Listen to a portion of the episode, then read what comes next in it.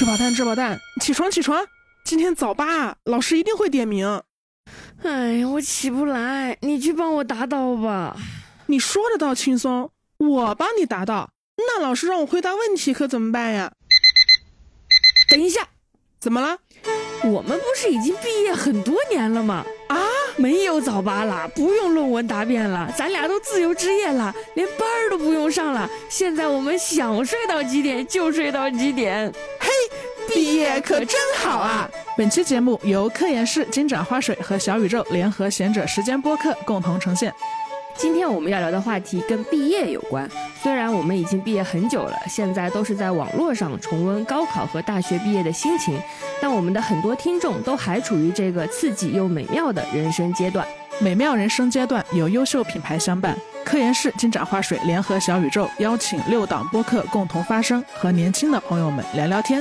祝大家今后每步皆是花路。我们将从租房是一种生活方式这个角度出发，陪伴大家聊聊关于租房、关于搬家、关于我们自己建立的关系和自己建立的生活。科研室金盏花水控油退红，镇定肌肤，陪伴你度过这个炎热的毕业夏天。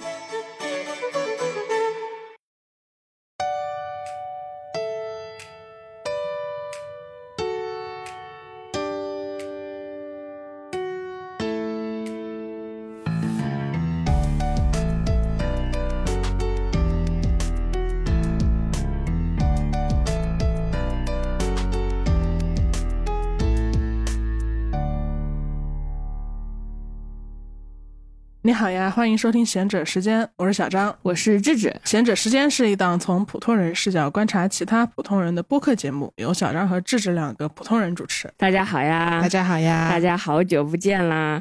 虽然好久不见，但是贤者时间依然在六月底守住了月更。是的，嗯，现在是北京凌晨两点三十四分，我跟小庄两个人盘腿坐在我的小床上，开了空调，因为外面实在很闷热。大家听了片头应该知道，咱们这一期会聊聊我们的租房生活这个话题。没错，嗯，但是在开始之前，我跟小张想要先进行我们个人的寒暄部分，因为我们两个也有十几天没见了，非常需要了解一下对方的近况。你跟大家说说你最近都干什么啦？我刚从那个新疆旅游回来嘛，然后我大概第三四天的时候就感冒了，所以可能啊，先跟大家说，可能今天听上去会有鼻音，得跟大家道个歉。因为你新疆去新疆玩的动机是什么？就是你怎么会想到这事儿？因为我们都知道小张是一个很很宅的人，他不喜欢往外跑。嗯嗯，我觉得可能主要动机就是，其实动机是我身边很多人都很喜欢新疆。嗯嗯，啊、我好几个朋友，就包括你，包括圆圆，就呃，圆圆很喜欢李娟嘛，真的是吧？嗯，是的，新疆大概是我人生第一次长途旅行，就是你要坐什么时候去？很远很，我是高三毕业去玩了一趟，就是那种坐很远很远的飞机，然后第一次见到。呃，什么天山呐、草原、牛羊啊，那么多那么多的牛羊，第一次见过，而且它那个呃，所有的景象都像开了滤镜。然后我觉得芝芝是特别能从大自然里获得快乐的人，嗯你就是你可以从天地间得到力量，你更像一个野孩子。我觉得你身上还保留着那种对于野外的向往。像之前我们在去北戴河录音之前那段时间，芝芝很忙嘛，但我自己能明显感觉到，仅仅那一天就能够给他莫大的充能，他真的充能效率非常高。北戴河那天对我的意义影响深远，为什么就是里程碑。北戴河那天，我们就是经过我长期的闭塞的工作之后，我们聊了一次天。然后那那次的聊天，你知道吗？人就是非常奇怪，人你不聊天还行，就是你一直闷头生活还行，你一旦聊天，你把心里的话给说出来了，他就在那儿了，你就每天你就不得不就是直视他是直视他，就是当你说出这句话，你就能经常听到这句话了。你开始想说，我为什么？想我为什么工作？我为了什么而工作？我我要做什么样的工作才能让自己感到愉快？为什么我现在不愉快了？就是当我开始开始说了，然后我说完这些话，就是成为你人生的呈堂证供，它存在着，你不得不看到它，因为你看到它，你就不得不解决它，不得不应对它，不得不非常清晰的应对它。对我觉得就是因为那次北戴河之行，我这几个月就一直在思考我目前做的工作对我来说的意义。最近也会有一个新的改变，比如说我可能就不会再做目前的工作了。嗯我觉得但它它并不意味着你不做编剧，只是说你不做目前的项目，你会换一个自己更喜欢或者更擅长的项目。是的，我自己觉得好像目前把工作这个这个东西在我的人生中比重占的太大了。从今以后，我就只想过上那种懒懒的躺在台阶上晒太阳。如果有工作来找我，我就说滚，别挡住我的阳光。我觉得，如果你的工作中有大量的需要自自我说服的部分，那那也许就并不是适合你的工作。嗯嗯，但你知道吗？因为因为你是一个很重视就是工作和事业，所以你的人生意义就是拒绝不喜欢做的工作。但其实还有一个可能性，就是你还没有正式的到三十岁。哎呦，因为我比我比芝芝大大大一岁嘛，对，快接快大了，快接近一岁，所以我已经度过我三十岁的生活以至于两个月了。以以至于因为我们两个在某些时候要一起说嘛，我就有时候不知道说我们两个三十岁的女人，还是说我们两个年近三十的女人，因为我总不能说小张志是一个年年过三十，一个还差点还没过显得你很那个，很那个，就很那个。你十分想蹭我们三十岁的热点，你十十分想蹭三岁热点，却还差一年半，真的很着急，着急急呀！啥时候三十岁啊？我天天就是硬蹭呢。你要蹭你这个二十九岁的人，你根本跟我们不是一伙儿真的。惨，因为我已经过了两个月三十岁，是昂首挺胸说这句话啊你你你刚说的那个也是我最近的一个感受，就是对你来说，因为你生活中百分之九十九都是工作，所以你的议题就是拒绝掉不喜欢的工作。但对我来说，我本来就把我嗯工作的比例降的其实比哎呀，就是就是，你要是不在我身边，跟我在，我这天天就看着你的生活状态，我这觉悟至少得推迟两年。天天看我打塞尔达，真的，他打塞尔达非常的快乐，就是每天我回家就，哎，那发自内心的那种幸福感，就是我活着就是为了遇到这个游戏的那种感觉。真的，而且而且我不行，我说这个我就你说到这个就要激动了，马上就要狂说二十分钟了。我克制一下。总之，我一句话总结我对塞尔达旷野之息啊。只只能允许一句话，你好好斟酌一下。对我想想啊，嗯嗯，就是两个字了。就是我觉得我我在玩到旷野之息，因为我还刚接触，就还没有玩玩到王类啊，所以大家不要嫌我慢。就是我现在还在旷野，当我玩到野炊之后，我会觉得其他所有的娱乐对我来说都是消耗，只有旷野之息对我来说是建树，嗯，就是我在建造杀呢？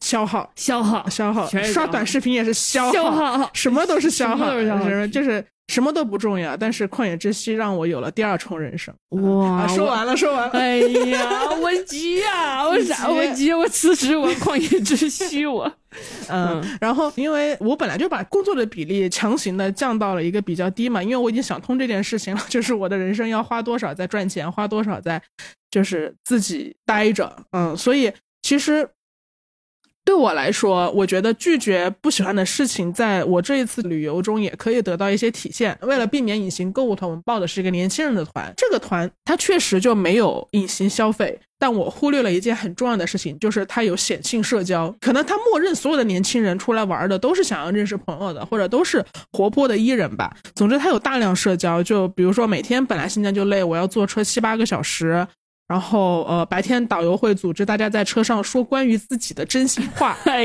呀，我对这个环节我太熟悉了你。以前都干这事儿是不是？我以前干这事儿，但我干我干的时候，因为我自己不适合不适应说真心话，所以我我我就是剪掉了这个环节，就很少说，就玩玩游戏，纯纯玩游戏，嗯，会在车上唱歌吗？唱歌也唱。也唱。我作为这领队，我得唱啊，我。那你会跟大他大家到了景点之后一起拍那个抖音视频吗？我们那个时候还没有抖音视频还没火，啊不过我理解你说的意思，是不是就是一群人都各样的姿势？比如说你们跳起来，我给你们抓拍。哦不不这个不，它是视频。视频这个。它是有节奏的，你要做动作，你要跟着那个画面的卡点来 跳舞们。这跟着这个团还挺成熟，挺成熟，嗯，然后你晚上会让大家呃所有人都要去你的房间聊天吗？不会？你想干什么你？们就结束了，当天就睡觉了，是吗？是嗯，我们这个团要大家去他房间聊天，每天晚上都聊。然后你知道新疆？嗯，真的，然后他本来就有两个小时时差嘛，其实事实上，所以我们睡觉是按照新疆时间睡觉啊。我们可能每天玩完之后就是一点钟，然后回到房间，然后睡觉。那你折腾一下收拾，因为每每天都要换酒店，因为你每天都在换不停的景点嘛，景点之间相差几百几几百里的那种，所以每天睡觉可能三点，然后你起床按照内地的时间起床，你八点半就要集合。啊，所以你可能八点钟就要去吃早饭，就非常辛苦。我本来身体就差，你知道吗？然后我还要社交，你可怜死了宝，嗯你我就没有受过这委屈。然后我就病成这样了。哎嗯呀，对，但我想说的重点是，我我想插播一句，我觉得旅啊你说旅行团怎么应该开发一个叫爱人团的东西？那个团的人所有人都不许互相说话，每天说话超过三句打一个嘴巴子。哎呀，好想玩这个游戏，我也玩这个游戏。我我也想了，但我觉得我这次有一个进步是，我不知道为什么，就是我已经三十岁了，这件事情这句话 给我莫大的底气。就我之前也发微博说嘛，我说我们两个其实近两年的性别意识都进步了很多嘛。那当我有一些性别意识的表达的时候，可能就会有一些男生啊，他就会就是来留个问号什么的。然后我有一次就被惹毛了，我就说，如果你不认同这个性别观念，你可以取关。就是我已经三十岁了，我已经不会为了你不认你来给我留个问号，我就不说我想说的话了啊。然后，而且我如此的成熟，我也不在意掉个粉丝，我完全无所谓。我希望赶紧把我的粉丝给清光。所以我不知道为什么三十岁，我三十岁了这个事情好像一个底气，它明明只是一个简单的事实，但却给了我底气啊。我我这一次也是，像以前。当我呃没办法合群，而且是一一堆陌生人的群，当我不想跟他们拍短视频，我也不想去跳舞，然后我也不想去，晚晚上？我我没有，我躲了。我一会儿就要说我怎么躲的。嗯嗯就是晚上去他房间聊天的时候，我可能会有点自责，因为你觉得你不合群嘛。你知道不合群这件事情对于我们就是就是中国小孩来说是一个很大的诅咒。你小时候如果被说不合群，是一件很恐怖的事情，因为你总是有那么多群，哎你总是有那么多集体主义。这也要和，那也要，这样好累累死了。对对，然后我觉得就是对我最大的好处是，我觉得三十岁之后，我在做自己这件事情上更彻底了。可能你或者我身边的朋友一直认为我在行动上是已经很做自己的人了。比如说，我就是辞职，我就是把工作的比例降到一个我能温饱的一个程度就可以。但区别就在于说，我之前在做自己的时候，我内心还是会有一些一些疑虑和一些自我反省，因为我太想做自己了，但我又没有完全的吐出我思想上的那些毒水。就我就会一边焦虑一边做自己，嗯一边难受一边做自己。现在你全想开了，我现在全想开了，我一点儿也不为我没有去玩真心话大冒险而觉得难受，但也也可能是因为我确实也生病了啊，这件事情给了我一个很大的保护伞，就让我为什么是三十呢？是因为我们对三十的刻板印象和在三十上加加的责任太多了，以至于说只要我们跨过去了，我们就觉得把这个三十以及它代表的刻板印象全都跨过去了吗？就是它的的点是什么？嗯，我觉得是因为本身缺少身份，像我嫂子什么的，他们其实在二十四、二十五的时候就已经生小孩了。到到到那个时候，身边所有的人都会默认你是大人。你默认你是大人之后，你讲话就会变得更有分量。你你你在生完小孩之后，所有人都会更尊敬你一些的，就是因为他们是完全按照社会时钟时钟在走的嘛。但是对于我们来说，我们两个其实没有一个小孩可以给我们背书。对对，就是家家里的亲戚不知道用什么眼光来打量我。对，就你没结婚，你应该还是个孩子，却你而你却已经老了，就是的那种感觉啊。你是个老宝宝了，老宝宝 家的我我长辈说，这个压岁钱在你结婚之前就会一直发给你。对对对，这老老宝宝为了骗压岁钱，就以至于。家长都不知道我们到底是该上桌还是去儿童桌呢？对对对，所以我觉得，当你没有任何外部时钟社会身份的这个加成的时候，年龄它就变成一个硬时钟。嗯，嗯这可这是我非常个人的感受啊，哦我不知道别人会不会有这种感受。那还真是。对，所以哦，我我我我现在出去，比如说我去看个病，或者我去呃填个什么单子，我看到我名字后面写了三十，我就十分高兴。我觉得我三十我成熟女性，我老张，我老张哎谁也别想骗我，谁谁也别想骗我哎老张我三十饱经风霜，你这个折扣到底给我怎么样打到位啊？别别别想蒙老张我。对对对，我我连砍价都更有底气了。我操，好好激动啊！我迫不及待迎来一年半后的老韩。老韩三十岁的老韩，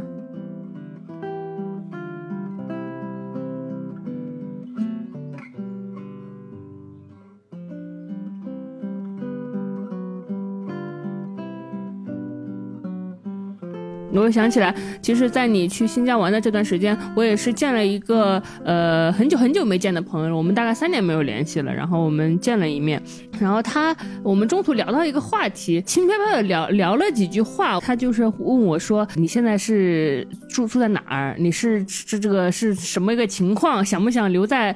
你是打算就一直住在北京？有没有买房的计划？”哎呀，哎呀，这就是你知道吗？就九月重逢的朋友的寒暄总是会包括这个，问这个。嗯。你这朋友上次三年前你们见面的时候我见过，当时他现在应该想说，你现在仍然跟那个人住在一起吗？你的人生没有任何进度。我说有进度，还多了一个，还多了一个人。嗯，然后他就他就他就是我问我在北京是怎么住的嘛？当时就是说，呃，我跟我朋友还有我朋友的男朋友，我们三个人合租在一起。然后我朋友说，哦，然后他就用那种有些怜悯的眼神看着我。这句话里面。的可怜悯因素太多了，可怜悯因素太多了。其实我当时没有回过味儿了，我当时就是各自静默了一下，然后我们聊别的东西了。是我我们回回回来，然后我跟你微信上聊了一会儿天，你说到你就是也收到一些类似这样的日常中的提问，却让你感到心里咯噔的瞬间，然后我突然回味了那个眼神。嗯，因为其实是这样的，在我们合租的这七年时间之内，前六年六年多都是我们两个一起住的，但最近就是多了一个人哈。就我和智智会觉得我们的合租生活还挺快乐的，但是会在突然被人家问的时候，在被人家审视的时候咯噔一下。比如说我我也会有一个共鸣，是我的朋友会问说：“你们还这么住着？他没提过娶你呀？”哎，对对对，类似这个问题就就咯噔。没提过娶你，你三十岁了，是不是因为人家觉得你年纪太大了？哎呀，会是会有会有这个瞬间，所以我们两个本来也没有各自在遭遇到类似的提问的时候，没有往心里去，直到我们两个互相把这个话头一对。我们就两个就开始这这事儿不咋回事？我们是被可怜了呀可怜了呀！人家不是关心，人家话里有一些可可怜，有一些怜悯在啊。就是当我说我在北京的合租状态是跟我朋友和我男朋友的男朋友三个人一起住的时候，人家那种眼神，他他的意思就是说啊，你这个人三十岁了，还还过着一种合租的北漂生活，而且还是作为一对情侣的附属品存在，可以说是双重。孤独就是手头拮据又没有尊严，关系尊严尊严附属品，既没有亲密关系，还没有体位，对对对对，大概是这。但是我我每次听到，虽然我是那个情侣的那一方，听上去比你至少还有个亲密关系，但我觉得这也是特别大的异性恋霸凌，或者是。走在所谓正途上的人对我们走在歧途上的人的霸凌，为什么我们三个人一起住的这不到一年的时间，你就一定是我们的附属品？对我，我我明明是不可能让自己成为附属品。对啊，质保单绝对是我们家里的核心。我我跟大家坦白吧，就每次大家说到北漂很苦的时候，其实我内心都没有什么共鸣。嗯，我确实觉得不苦的原因是有一个人跟你在一块儿，就至少他跟我在一块儿住了这么多年了，所以。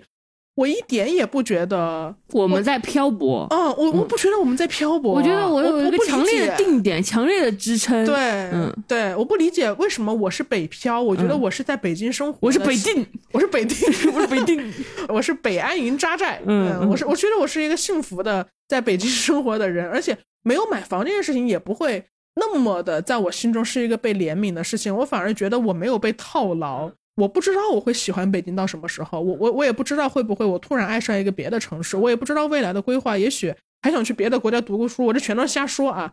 也许我我还是想去冰岛呢，就不知道。但是但但如果你有个房了，我感觉在你朋友心中觉得你定下来了啊，你有一个房产证了，但在我这儿我反而会觉得有点害怕。嗯，从轻度牢变成重度牢了。对对对，所以。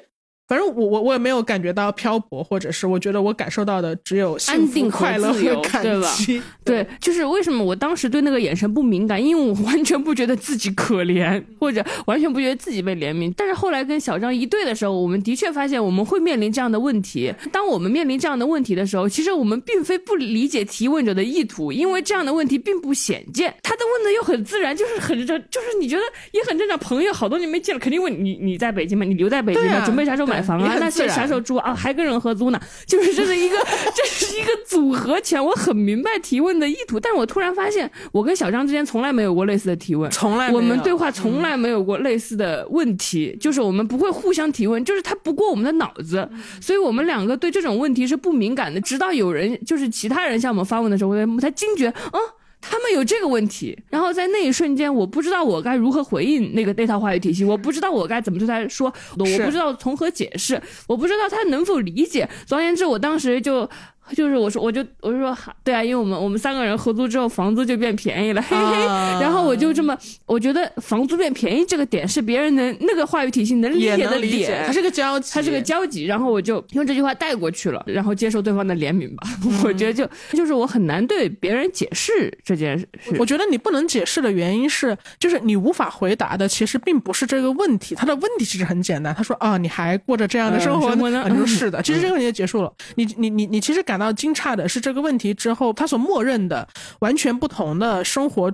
呃的价值排序和逻辑，对方不会说哇，天哪，怎么这么好，好羡慕啊！我也想过这样的我也幸福因为我觉啊得我的幸福状态值得别人的一个赞叹，对但别人没有赞叹，而是大家一愣，然后沉默，然后我们就像没有说过这句话的。的时候进入下一个话题，这明显是不太正常的。嗯这明显是别人经过思考之后决定对我表表示同情的，不再追问，嗯而不是一个对我幸福的赞叹，而我值得一个赞叹，我却值没有得到，你哎值得，你值得。所以你有经经历过类似的怜悯状态？我有的，我有的。但我觉得，我觉得这个怜悯其实它也是有一个折线变化的，跟很多亲人是这样，跟朋友也是这样，因为我们做出了不一样的人生选择，我们有了不一样的对待生活的价值判断的排序，我们有时候就会面临到两种生活方式的碰撞吧。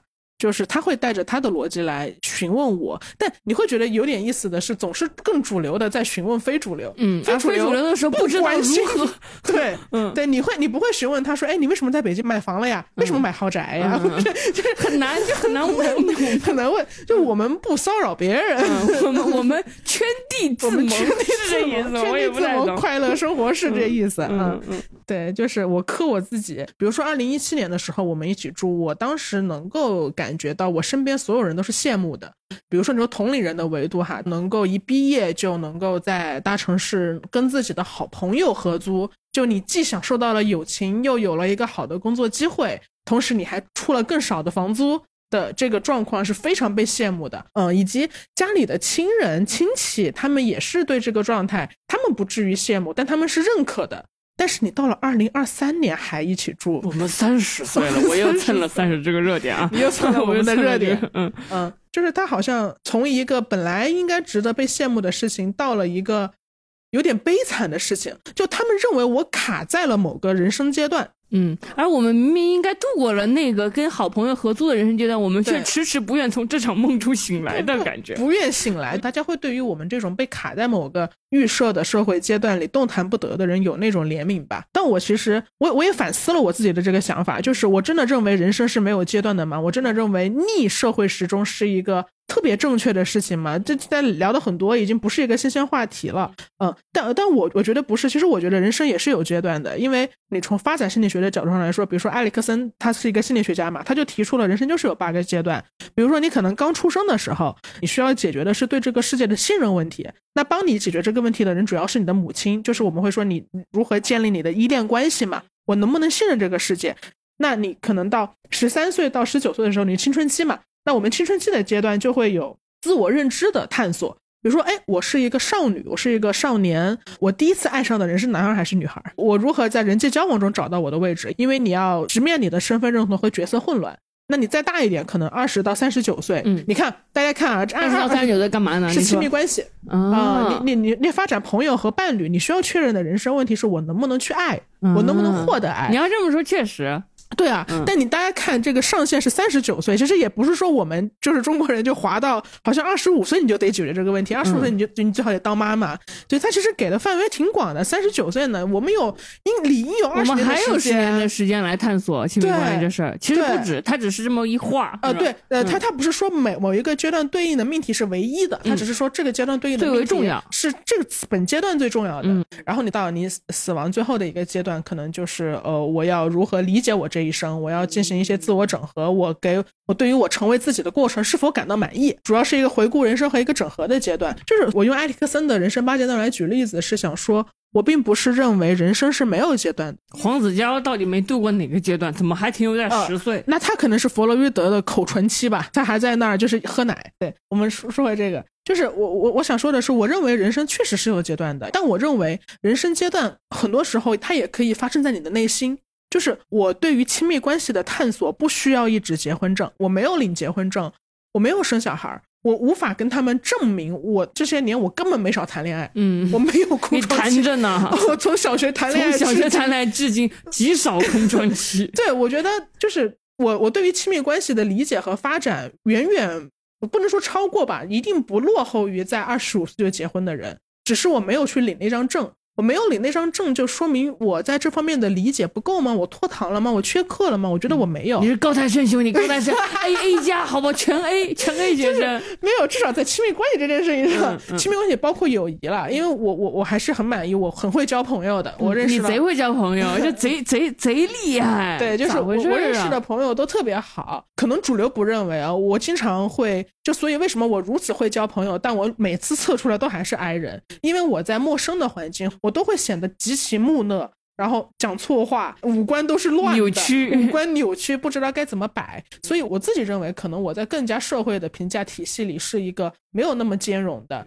是一个有点木讷的，是一个嗯情商低的，我不知道。但这能说明我亲密关系不行吗？不能说明，因为我非常会交朋友，我只是不适应你们的玩法。对，所以我觉得可能。你刚刚说我有没有经历过类似的联名？我有啊，然后 我觉得这个联名是有这样一个发展变化的曲线。明白，反正我们有一天突然意识到这种怜悯的存在，然后我就心里觉得咋回事儿？十八岁的时候，大家一起讨论，每个人的梦想都是长大之后跟好朋友住在一起，就是好朋友和恋人，我们我们在一起生活，哪怕就是我记得呃零几年的时候火过一部剧《奋斗》嘛，然后连陆涛也是，嗯，当他有很多很多钱的时候，他买下了一座废弃的工厂，改造成一个大大的宿舍，邀请所有的好朋友都来住，连有情侣也有单身，然后那个那个厂房的名字叫心碎乌托邦。啊，嗯我想起来了，对对对，嗯。他们他们还做了一个 logo，是不是？对对还有那个字儿，还有心碎嗯。乌托邦的 logo。总而言之，我我不知道，可能也是很多影视剧的影响吧，包括《老友记》，啊，包括武林外传，嗯，《武林外传》也是一大群人男男生女生住在一个客栈里，对其实还有很多红苹果乐园嘛，嗯，红苹果乐园也是是萧琴，萧琴是吗？萧琴跟五 A A 五。A 五绝了，对他们天野啊，又是什么？但是突然到了三十岁，我们曾经最真实的梦想变得不合时宜了起来。你们诚实吗，朋友们？我们你们应该羡慕我们，我们成为了你们小时候最羡慕的人，你们却反过头来觉得我们可怜。怎么回事？我们成为了你最想成为的人，过着你最想过的生活，哎是谁变了？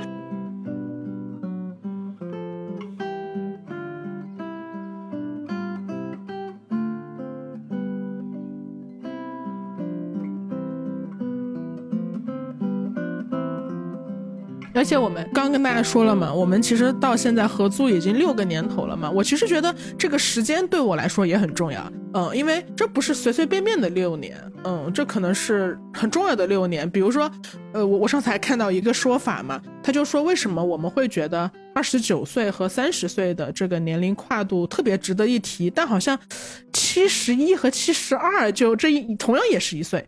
他同样也是，他也没有那么不值，听起来感觉像晒太阳过了一岁，还是我们出于有这种刻板印象，是因为我们心中也有那种阶段的概念，感觉到老年就停止发展，其实人家八十岁还种橙子呢。呃，有有一部分，有一部分是因为有一部分是因为刻板印象吧，就是你觉得老年可能你会没有那么的行动自由，但其实这也是一个事实，因为我们到了老年的时候，我们有那个阶段的命题要做，那个阶段的命题是现在的我们所无法设想的。比如说我小时候啊，我小时候会觉得我的外婆有点可怜，因为她总是坐在那儿自己想事情，她也不太爱说话，她就想事情。但我现在想想，也许。她正在回味这一生呢，他他这一生如此的丰富，他需要晒很多很多太阳，才能够把这一生回味完。我可一定要好好活着，这样以后晒太阳的时候才有东西想。我可不能想的时候想，呃，上班二零二了三工作，二零二四工作，二零二五工作，二零二六工作。我做我晒我晒十秒钟太阳全回顾完了，全回不完了不能允许这种事发生。嗯，对，所以并不是说青春就优越于老年，而是我们在青春由于我们的体力更好，由于我们的好奇心更强，我们能发生的事情比老年的时候更多。嗯，这是一个客观的事实。所以我会觉得跟你在一起住的这六年，其实是我们从二十四岁到三十岁的这六年，我觉得它非常重要。非常宝贵，非常宝贵，几乎是人生中我自己认为是最最宝贵的六年。我一直不觉得十八岁是最宝贵的哦，大家都会赞美十八岁，我觉得大家向往的是年轻的身体吧。但我现在其实想到十八岁是一个小傻孩子，大傻子，我我就这么跟你们说吧。我我十八岁脑子是懵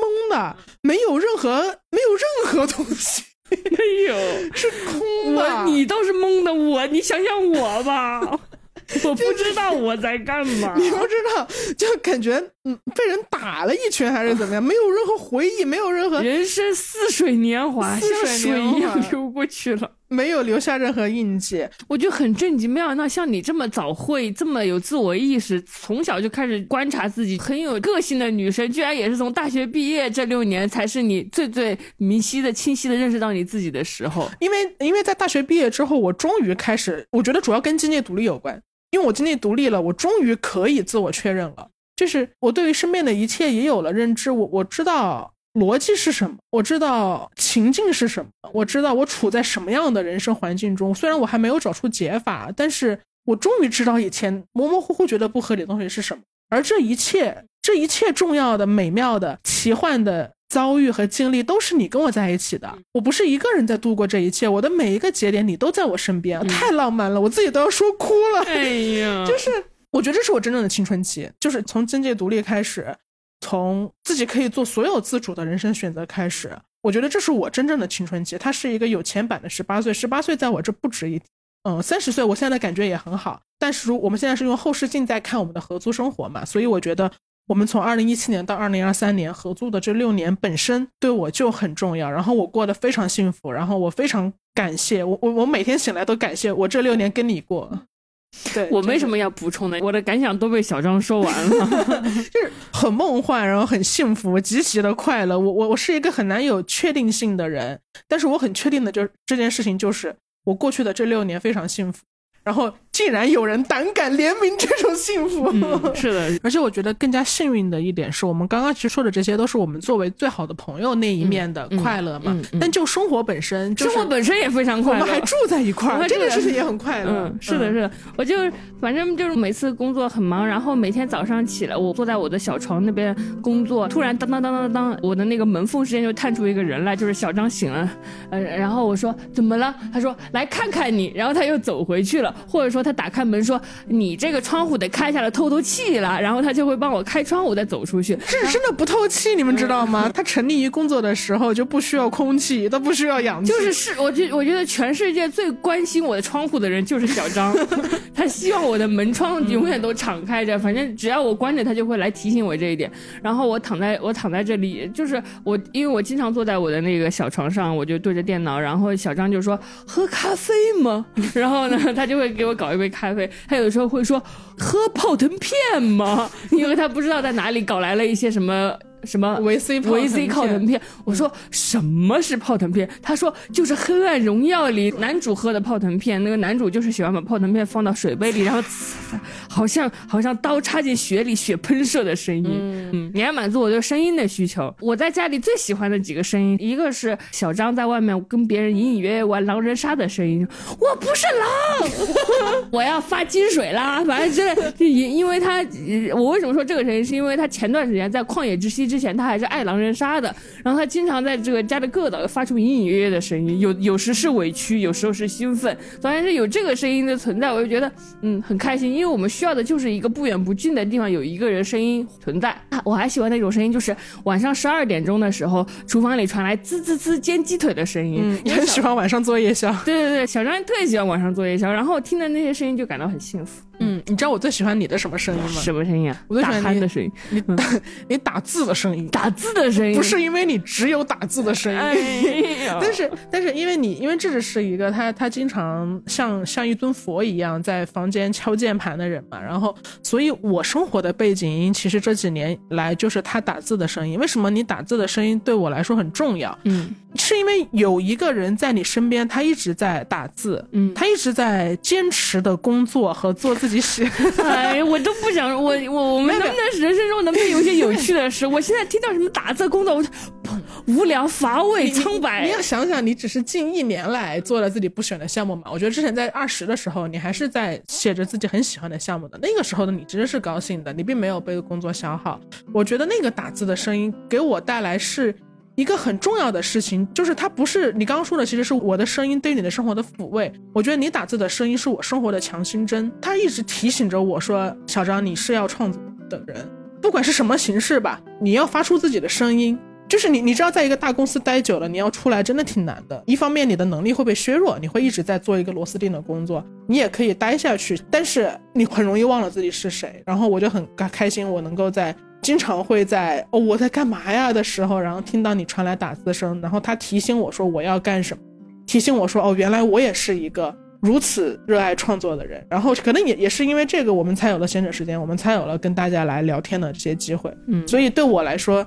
我印象最深刻的声音是你的打字声，那我觉得我完成了我救我自己这个闭环，因为我觉得就是我刚刚也提到说，我对上一份工作感到厌倦，以至于我决定要结束它，开启一个新的东西。那是因为就是因为小张他经常会跟我讨论说，他要他想要有自己的作品，就是那个东西是属于你的，是你真正想发出来的声音，以至于我也深受其影响。就是当我做一份内容里边没有我的声音的时候，我就会觉得我就会觉得不不不不不，这不是我要的。那也就是说，我的打字声坚定了你，然后你又帮我坚定了我自己，我们俩形成了一个完美的闭环，快乐的循环着。对对、嗯我觉得这个可能是精神层面上的，因为我们俩本来就不一样，然后我们俩又对对方的不一样，非但没有不理解，我们还很好奇，所以我有时候会觉得我我们的合租生活来概括的话是一次生命，但是我们有双重的人生，我们我们我们共享了很多东西，我也觉得“双重人生”这个词还是很好的。太爽了，就是要是不合租的话，我们完全就没有办法穿对方的衣服，不是怎么会有这么肤浅的接龙啊？哎呀是吧？他现在五官都皱在了一起。哎就是我，我本来只是个智智，但现在我真的是张智智了。啊嗯嗯，我觉得可以这么说。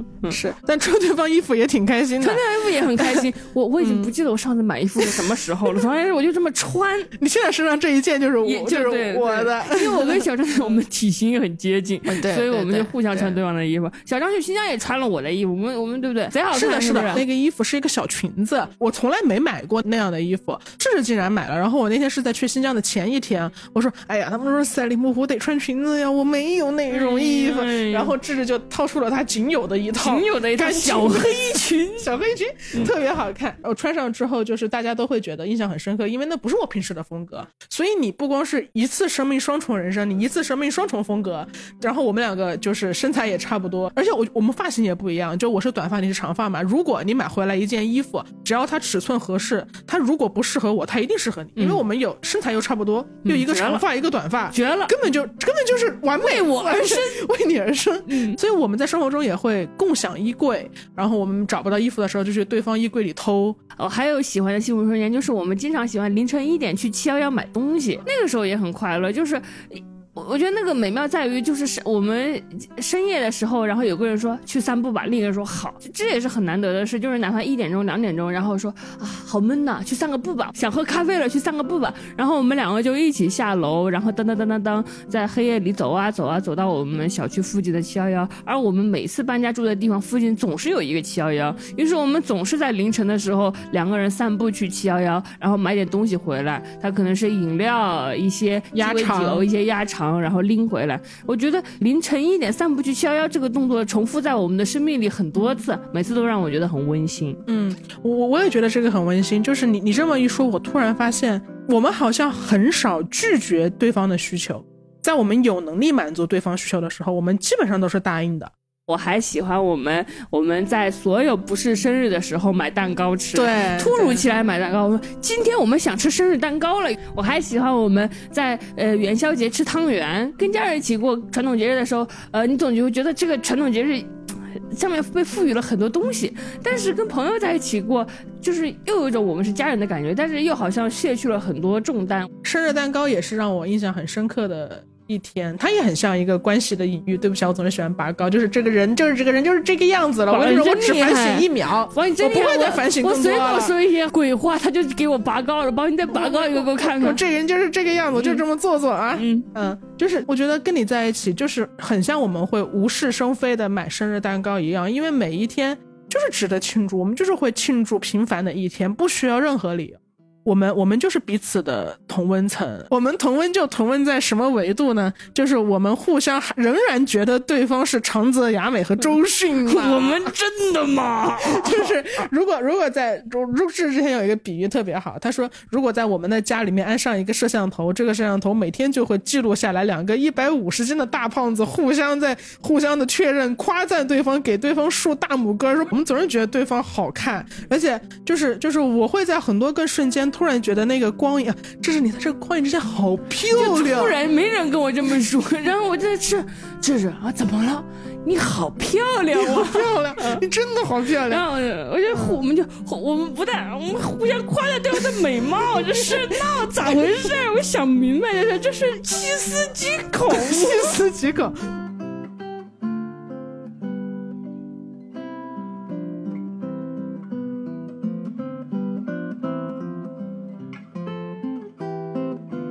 我们也并不是一开始就。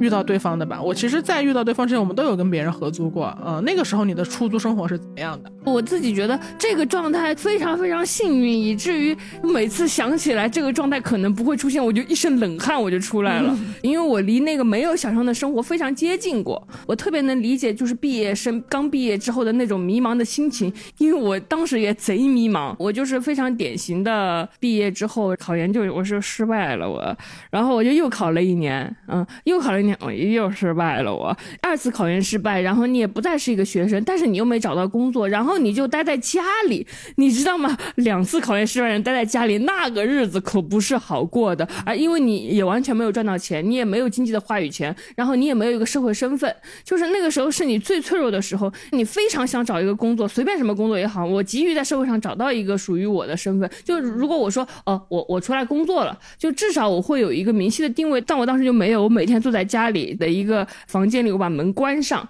然后每次出来吃饭的时候，我再出去跟我的爸妈交流，然爸妈就会建议我考个公务员，因为他们这这很正常嘛，就是啊，父母提出考公务员，你根本也没有反对的理由，因为你不知道用什么底气来反对他们，嗯，然后我当时也是在一直在投简历面试，我想赶紧找个工作，也有很多公司拒绝我，反正我什么都投，反正我当时就找了一份工作，随便找到一份工作吧，上海，然后对方邀请我让我去面试，反正一个月薪几千的工作。吧，对方问我说：“我们这个公司。”一周要上六天班呢，你能接受单休吗？然后我说我能的，没问题的，因为我我太想找到一份工作了，就是什么条件我都能答应。然后单休他们都不是大小周，就直接休一天是吗？我我都忘了，也可能是大小周，就是有有一个上六天班，有一个上七天班。总而言之，我当时觉得好不合理，好累。但是如果多上班能成为我的优势的话，我愿意接受。我就说可以啊，我我答应的，一周上六天班也没问题，真的。然后对方说知道了嘛，让我回去等消息嘛。我就站起来，我就经。经过他们的工位，然后每个人就坐在那里，表情麻木的工作。就是你曾经觉得自己是一个有点特别的人，或者说你曾经觉得你跟大家一样，或者说大学生活还挺丰富多彩的，然后你觉得你可能可以一直。丰富多彩下去，别人也会说，哎，你发的朋友圈很搞笑。然后，但是这些搞笑的朋友圈证明不了任何事。它不能兑换成一个工作，并不能兑换一份工作，你找不到任何什么好工作。就是你一直不断被拒绝、拒绝、拒绝，然后找到一个工作，对方还非常正常的问你要不要一周上六天班，完全不知道什么是劳动法。然后你非常快速的说是，就怕他答应晚了，人家觉得你犹豫。哎，这一切，这一切就是，我就觉得天哪，原来那些什么搞笑呀，什么有点特别呀，那都。都是假的，以后我的生活就要这样了，滥竽充数的生活结束了。就是我从前可能像一个南郭先生一样，在一群会吹那个长鱼的人里面，我带着演奏演奏。现在每个人都要独自演奏了，然后我拿着一个吹不响的笛子，我懵了，我就是那种感觉，我就我终于蒙圈，再也没有人救我了，大家都发现我只是一个非常非常普通的人了，就是那种感觉特别吓人。那一刻虽然答应了这份工作，但是整个人的心情是迷茫和害怕的。我觉得人生再也不会快乐了，一周。上六天班的人生。当然，后来我又找到了一份工作，就是那份工作在当时的我的眼里是一个救命稻草，可以说是飞快的逃跑到了北京。我常常想，如果没有那份工作，因为我我那份工作也是我瞎投简历，就是我看到什么招聘我就开始投，我就开始给人家发简历，把我为数不多的什么经历都怼上去。我说，如果我没有投那份，如果那天我就没刷到那份招聘呢，也许我就去了那家公司，一周上六天班，然后我就坐在他们的工位里，感激我得到了这份工作，那我就不会遇到小张了。我可能就在上海租一个房子，然后我单独的居住，单独居住甚至也需要一些时间，因为我肯定开始没有钱，我得跟别人合租。我不知道我在那样的环境里能挺多久，也许我挺不了一年，我可能就回家了。每次想到这件事，我冷汗都会出来，因为它很可能发生，它很可能发生。就平行世界的智智到底会是什么样的？那个接受了上海的工作的智智的那种命运会怎么样？就是也每个人心中也许都有一个本质的自己，也许你走不一样的路，不一样的路，最后走了很多弯路，仍仍然能找到那个自己。但那个时候，也许是四十岁的智者，也许我的成长会晚很多年，然后还得经历很多很多孤独。但是我我嗖的一下找到了一个捷径，捷径，冷汗冷汗都出来了。那你后来就是找到这份工作之后，因为这份工作来北京租了第一个房，是你的第一个房，对吗？就是对的，也是需要我们都需要跟别人合租，对是的，来北京是因为我特别想逃离所有认识我的人，我贼想逃离那个全都洞悉我失败的人生的人，然后我就来了一个没人知道的地方。第一件事肯定就是租房嘛，当时我完全也不会搜集信息，可能在豆瓣同城看了看，然后当时也有自如，也有链家，租房 app 也有很多，反正我就找了一个，然后我就住进去。我第一个房子花了九百块，月租九百哦，啊，这么低？你在哪儿找的呀？你知道吗？就是跟大家说说，这有这么重要的信息。对方说，对方说他们住的是一个次卧，两个女生住啊，两个女生住，那个次卧是一千八一个月，一人是九百嘛，上下铺嘛那样？不是上下铺，我有个单独的床，你知道吗？是是一间次卧两张床这么一个设置。然后我其实当时对什么陌生人合租的全部。想象都来自于我的那个大学四人宿舍。我一想，大学四人宿舍四个人那么小的地方也住的还挺好。那我现在只跟另一个女生住的话，那不是更宽敞吗？我觉得没什么问题，不就跟大学宿舍一样吗？然后九百块钱贼少，我当场就给人家打过去了。然后对方都震惊了，没见过你这种打钱这么快，你都来不来看一眼吗？啊，我也不懂。然后，但但我当时就忽视了对对方那个在租房信息里还有一行小字，就是括号呃，最近会带一个朋友暂住几天。啊，就等于你们三个人住一间房。我心里想，哎，大家都是朋友嘛，暂住不是很正常吗？我就到了。那个小区那那栋楼，首先那是一个群租房，它分上下两层，上面住了两个男生，下面有三个单独的房间。我们左边住着两个男生合租一个房间，右边呢有一个男有一个男生，他住着一间主卧，他有独立的卫生间。然后呢，中间就是那个次我租的次卧，然后里面本来就已经有两个女生了。等一下，我已经晕了，这得多少人啊？这对啊，他他就是他就是就很吓人。我进去的时候我也有点懵，反正里面挺多人的，很多人群租房，就是大家想象的。就是那种群租房，它没有厨房，它的厨房只有一个案板，再加一个电磁炉。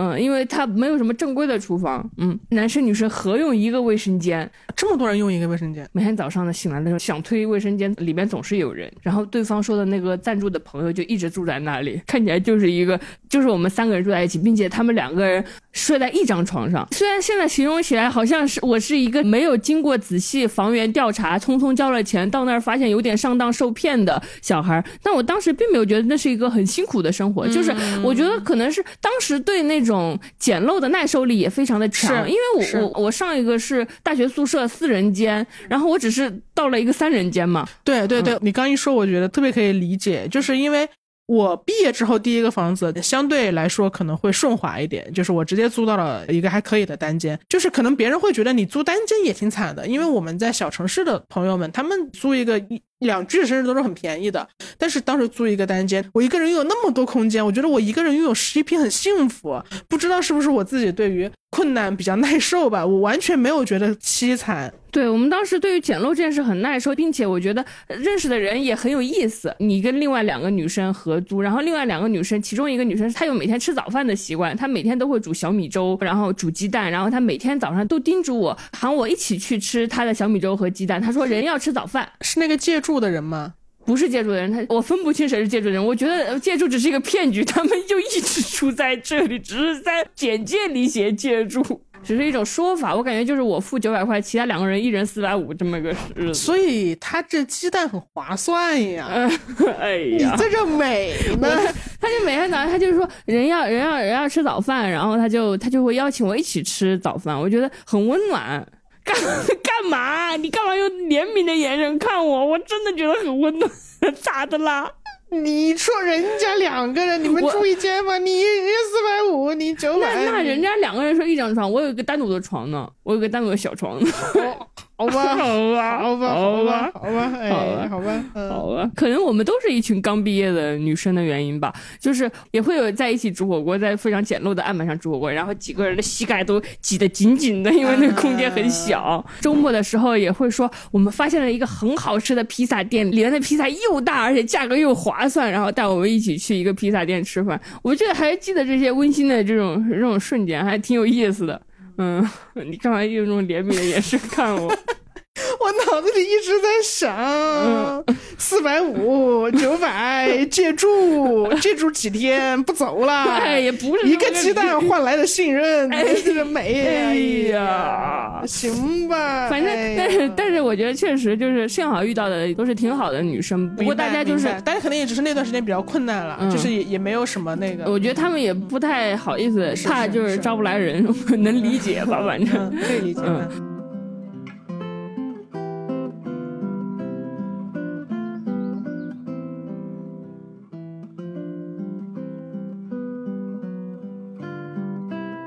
我当时确实，呃，毕业实习也没什么钱。然后我到北京的时候，我爸爸也不是很同意。他当时放狠话，说以后别打电话给我，你打电话给我，我绝对不接，除非你从北京回来考公务员了。反正就是囊中羞涩吧，没什么钱，反正也不不不好跟家里要，因为处于那种半冷战状态。我记得，呃，我跟小张租房之后，我可能也打了电话给我妈，我因为我们我们当时的房子是必须要年付了，是因为他年付的话可以打一个更大的折扣，我们就是又想要那个折扣。折扣，对，当当时我没那么多。钱我就打电话跟我还是跟我妈借了一下，然后当时反正跟爸妈借那笔钱的时候，我就觉得完了，我我要永远活在他们的羽翼中了，就是我得永远过着跟他们借钱的生活，我永远都是花钱大手大脚，然后过囊中羞涩的生活。但是后来你就随着工作的增长，你就会渐渐发现你的手头会变得宽裕的。虽然你听起来很不可思议，但是那段对父母难以启齿借房租的日子会过去的，你会慢慢慢慢的呃成。为一个更加独立的人，毕业的时候，尤其是呃没有找到工作或者刚刚找到工作还没有什么积蓄的时候，我觉得会把困难想得特别大，以及特别的长远。就是你很很未知，你就你就看着这个世界，你就会觉得自己会永远这么弱小，没有力量。因为可能刚实习的时候，你也可能是被分配不重要工作的那一个，或者说被安排干活最多的那一个。你脱离了父母的羽翼，但是你自己又没长出翅膀的时候，你会觉得完了，你会永远这么弱小了。但不是的，这个弱小的。阶段很快就会过去的，你会越来越有话语权，你会有一些积蓄。嗯，你总会比以前有话语权，你总会比以前有积蓄，这不是一个鼓励，这会是一个事实。而且你你说的这个，就是我想到，我上次不是说我要成为一个矫健的人，当时其实有一个听友，他给我发了一个私信，他鼓励我运动，然后中间有一句话，我觉得印象非常深刻。他说：“小张，我知道我跟你说这么多，你现在的你肯定会觉得你不行，嗯，但是你要知道，觉得你不行的这个你是现在还弱的你，当你真的去运动了一个月之后，那个时候的你是一个强的你，你就不会这样在看待现在这件事情了。所以我觉得它对我也是。”一个影响，也是一个启发。就像你刚刚说的，毕业生如何面对自己眼前的这些局促一样，大家不要用现在这个弱的自己去为未来那个强的自己去担忧。当你时过境迁，当你拥有一些力量之后，当你有一些更多的经验之后。那个强大的你在看这些困境，他会有不一样的感受的。你可以跟未来的你先借一点力量过来。我觉得，其实我觉得不光租房也一样。毕业的时候，你也许会遇到一些你觉得地位很高的男人，你觉得哦，好像他还挺丰富的、挺成熟的、挺有经验的男生。我估计可能跟我们也差不多三十岁吧。你可能觉得那个三十岁的男人很厉害，但其实那都是假象。我作为三十岁的姐姐告诉你们。嗨，我跟你们说呀，我跟你们说呀，千万别被骗啊！千万别被骗骗，嗯，不，没没什么，没什么东西，那都不是什么成熟经验，都是假的。等你到三十岁的时候，你一定比他厉害。对，什么什么管理者，什么 CEO，什么上来就用自己的经验来压制和吓唬你的人，千万不要相信他们。他啥也不是，他啥也不是，你啥也不是。你可以不用讨好任何人，你一样可以做出你想要的成就，用你喜欢的方式挣到你想要的钱。千万不要被别人吓懵了，千万不要被别人的光环冲晕了，或者以为他有光环，没有他。如果他做了奇怪的举动，那么他就是一个猥琐的人。对，随时要记得录音拍照。嗯，是的变。成了一个警示播客。嗯，是的，我觉得就是你刚毕业的时候，没有弱小、没有力量的时候，就是会被吓到的。无论是被高起的房租吓到，被孤独吓到，或者被年长者的权利吓到，那种恐惧是真实的，但是可以破除的。你无需害怕他们。还有一个就是没有非做不可的事，没有非得到不可的机会，没有嗯人生不是线性的，不是你没有得到这个东西，你的人生就毁掉了。你刚刚讲这个，我也想到，我其实刚毕业的时候，呃，就是认识了一位年长一些的前辈，然后他帮我找到了一个实习，然后他在微信上就直接问我说：“你是不是处女？”然后我就懵了一下，然后我就去问他的学妹，也就是当时带我的另一个 mentor 吧，我就说：“哎，他这么说话，嗯，这个老师是不是就是什么的？”然后、那你这个人，你你这个人，你年轻的时候也很真的，现在你的话肯定马上就回他傻逼了，是吧？对，现在肯定是会有一些反抗，但是当时是不知道的，因为你你真的没有规范，没有人会告诉你，当时也没有这么强的女权意识的觉醒嘛。而且当时那个姐姐，我印象很深刻的是，她跟我说。哦，他人很好，但他讲话就是这样的。他的原话就是，他人很好，但他讲话就是这样的。所以我虽然心里很不舒服，但是我也觉得，哦，那他可能就是这样的吧。所以我也没有在深究和细究。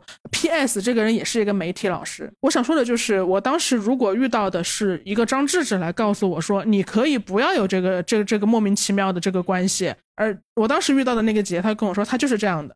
那个姐姐她可能也当时也没有开悟吧，也需要一些女性意识的觉醒，但是我觉得这句话真的好常见呢。是很就是我们。评价一个男生说，这个人挺好的，他就是有点毛手毛脚。对，这个人挺好的，他就是喜有点喜欢乱说话，喜这个是很荒谬玩笑，就好像这个人他是个好人，他只是让你痛苦了，你的痛苦无足轻重。他只重点是他是个好人喜欢摸你。对 他他对是吧？他只是喜欢这样，嗯所以所以就想跟大家说，如果我在那个时候能够有人告诉我你可以不，我觉得会让我很开心，因为我得到那一份实习，并不是因为他的推荐。而是因为我本身就优秀，他没有能量大到说就是把我塞进某一个单位。其实后来其实知道是因为我本身我的作业就是脱颖而出的，所以我得到那份机会。所以你不要害怕任何人，不觉得不舒服一定要远离。如果你觉得你真的很怕得罪，我也很能理解他们真的很怕得罪一个人的感受，那你至少保留好证据，然后咱们远离他，但先保留好证据。嗯，嗯对，就对，嗯，是的。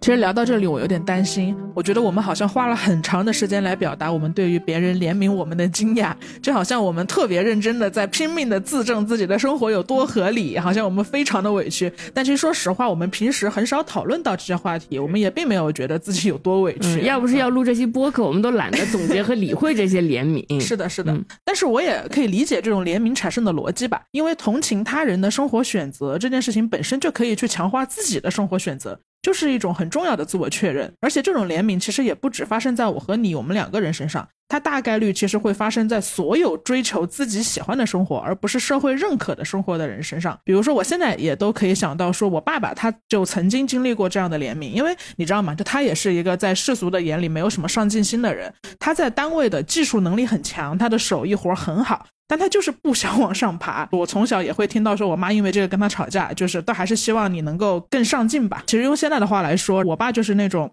就像你，就是这你你这种只想做技术不想做管理的人。嗯，然后我记得我初中的时候有一次是家族聚会结束，当时是我伯伯和我爸爸和我坐在同一个车里，然后我我觉得我伯伯可能也是想激励我爸爸，希望他能够往上爬，去送送礼，搞搞关系什么的。然后我伯伯就旁敲侧击的说说，那个谁谁家的谁谁谁啊，就是因为不想搞关系，太孤傲了，被人家穿了小鞋，一辈子也是一个底层混得好惨。然后我伯伯就说你也要注意啊。然后你知道我爸他一向有点木讷嘛，他当时其实没有立刻反应过来，他说啊，我觉得我混的不惨呀。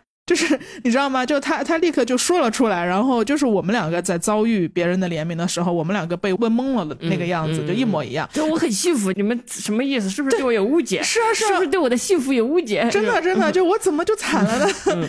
然后我伯伯他当时就有点着急了，他当时就也也很直接的回了一句，他说：“哎，你还不惨啊？”然后我爸就没有再回应了。但是那个场景虽然我坐在后排座位，但是就记在了我的心里，因为我当时也懵了。就我跟我爸的懵是一样的，我我一点儿也不觉得我们家的生活很惨，就我们家只是没有那么多辆车，我们逢年过节不像其他的亲戚有那么多人送礼，但我也并不从来不羡慕那些礼品。我一直觉得礼品是一个负担，就是它很鸡肋，而且不知道怎么回事，送的礼品都不怎么是我们想要的，完全不是，就是互相一层一层送，就好像每个人都在把自己家里不喜欢的礼物往别人家里送。对对，然后然后那些牛奶，我感觉有时候就被因为被送太多次都蒙上了一层灰。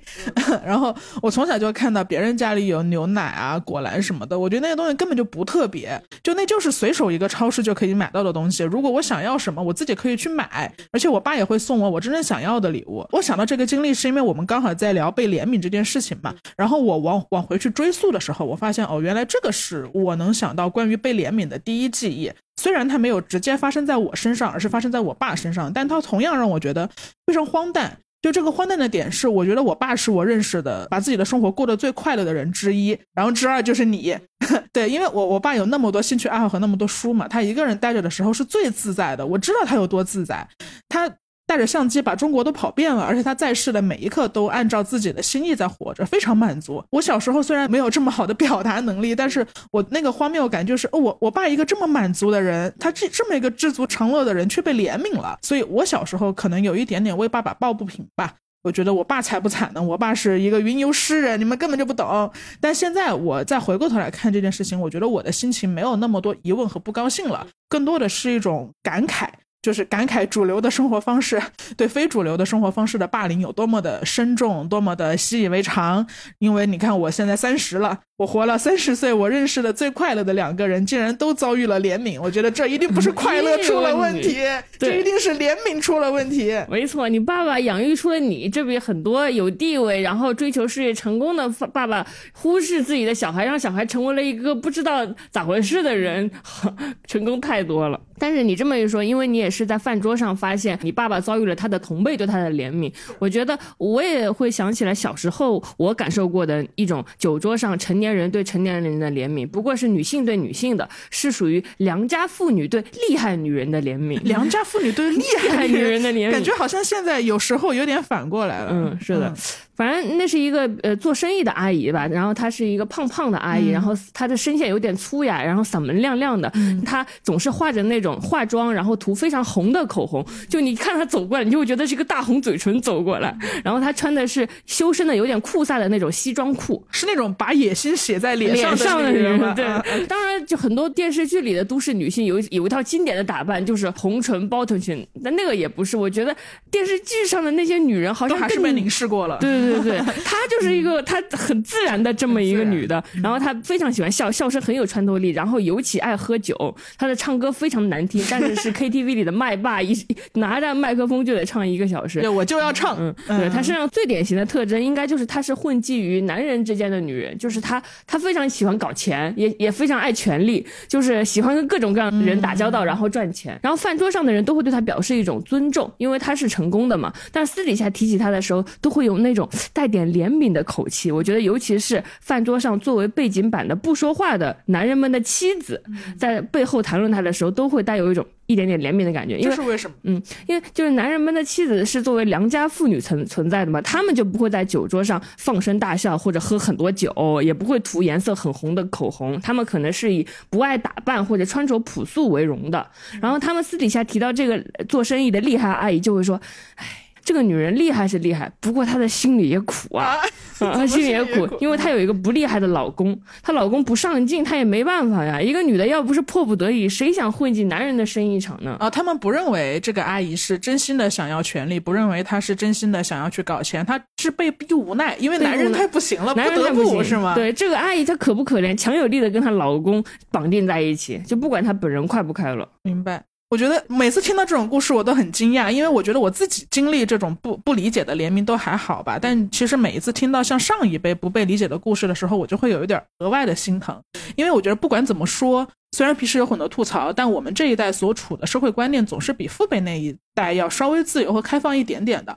比如说我自己也会经常觉得说，如果我爸跟我一样出生在九十年代，他会是一个很受欢迎的人。嗯，他可能是一个 YouTuber，生不逢时，他可能已已经有一百万粉丝了。对对对，他就是一个很适合去做这件事的人。他读很多书嘛，然后他爱拍照片，他喜欢思考，喜欢旅行，他总是有很有趣的观点和洞见。这些东西就是这些特质放在一个六零后身上如此的格格不入，我都能想起来周围人成功男人对他的那种 恨铁不成钢。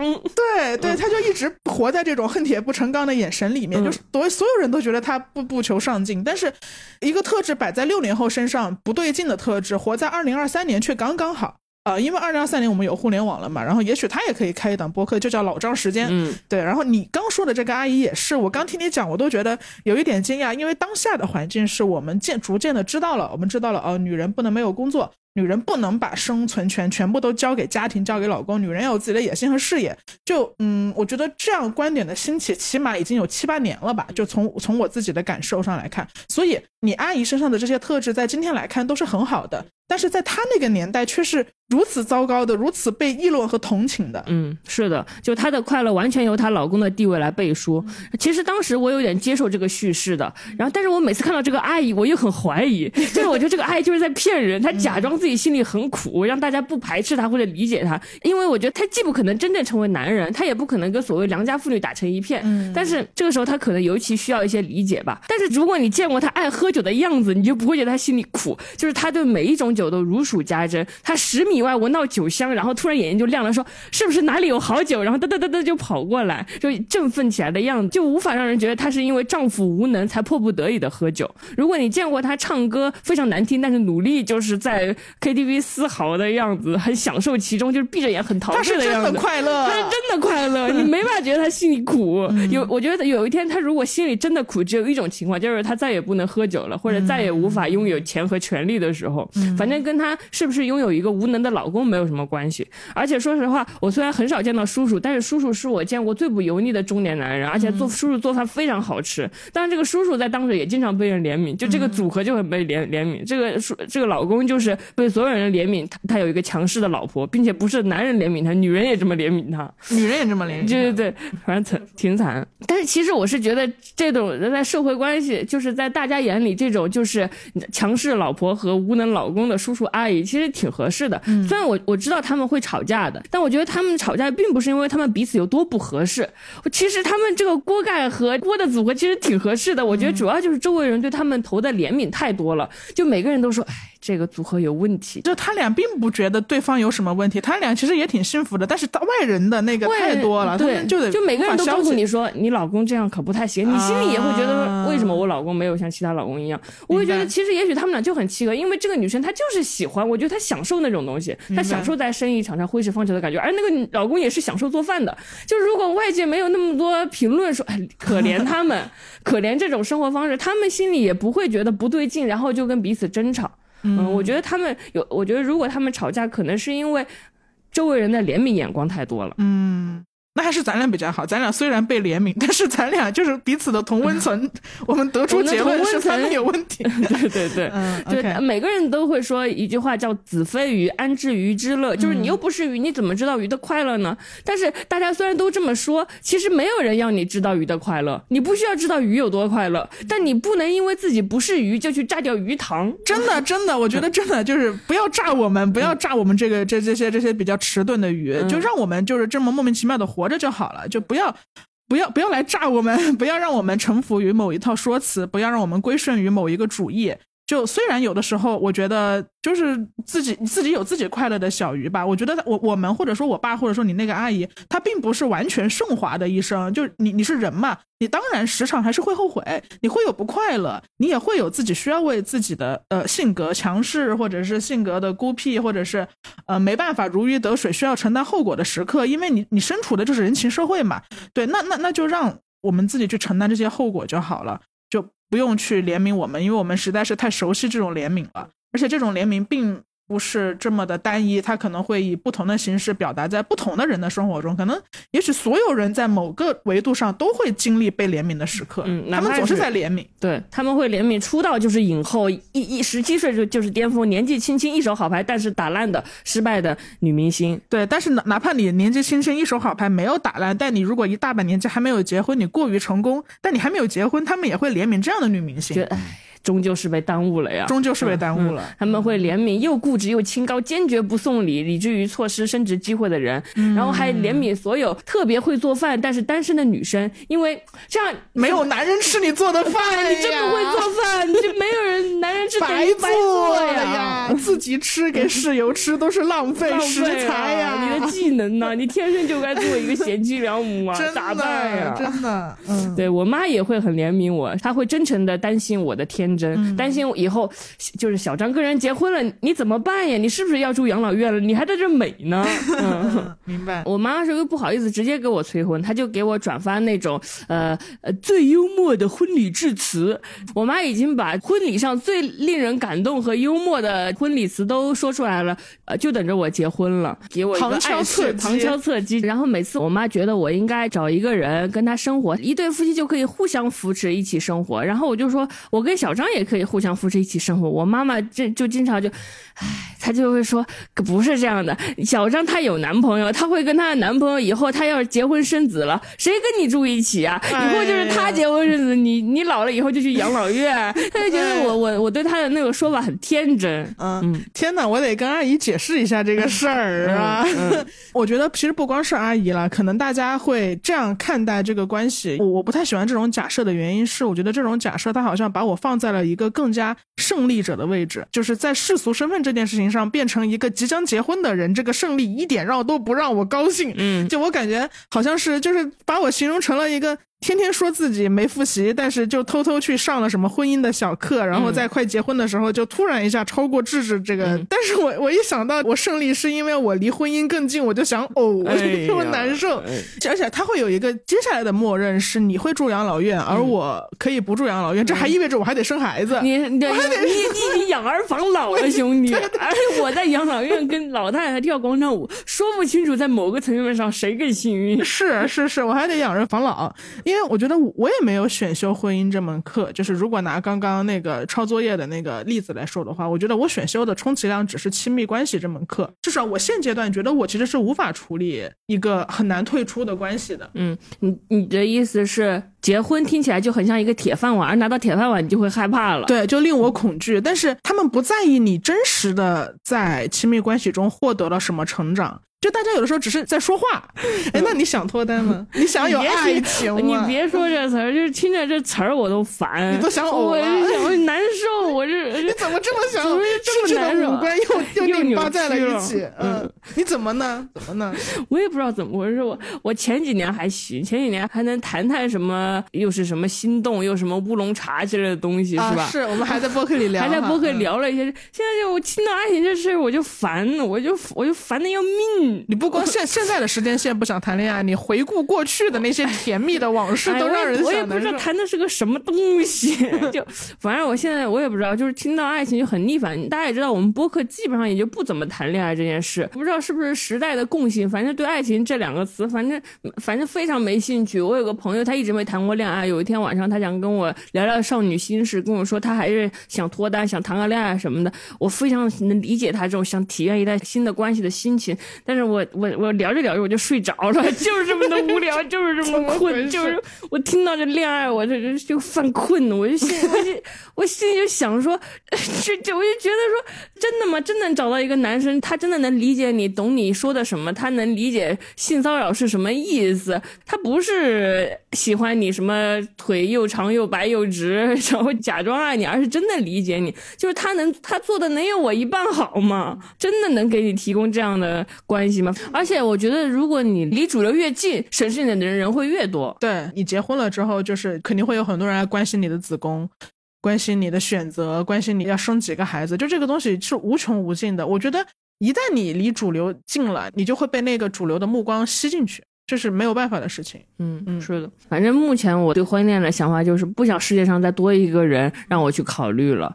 我今天看了那个下一个素汐，这电影里就是让让智智泪流满面。我进去给他送饮料的时候，智智在那泪流满面，在那哭。哎呦。你说说，这个主人公是一个高三的女生嘛，她要去做一个工作，就是给人打客服电话。她每天要完成完成多少单，她才能停止。然后她很累做这个工作，但是她还是要继续做下去。然后每个人对她说的最多的一句话就是，她受到的最多的规训就是，你考虑考虑你周围的人吧。比如说，他要是打电话的效率低，组长就会对他说，你效率低会拖同事的后腿，你考虑考虑你的同事吧。如果他反抗了那个他的领导，去打了领导，然后被他的辅导员叫到学校里骂，然后辅导员也对他说，你为什么没有做好？我对你很失望。你如果没有做好，你搞砸了这份实习，那个是公司还会跟我们学校合作吗？你考虑考虑你的学弟学妹好不好？嗯，对，这就是这个人无法逃脱他的困境，因为每一环都有他要考虑的人，他的同事、他的父母、他的学弟学妹。然后我就觉得这这个人就是被捆在一个要考虑所有人的范围，所以他就不得不继续维持这个状态。我看着就真的很难过，就是哪怕是你的同事和你的朋友、你的师弟师妹这些虚无缥缈的东西，你都需要去考虑。我反正觉得在这个已经很让我累的时代里，就不想再多一个人让我考虑了。我还得把我的伴侣交出去，作为这个世界的人质，我要考虑他，考虑他的家人。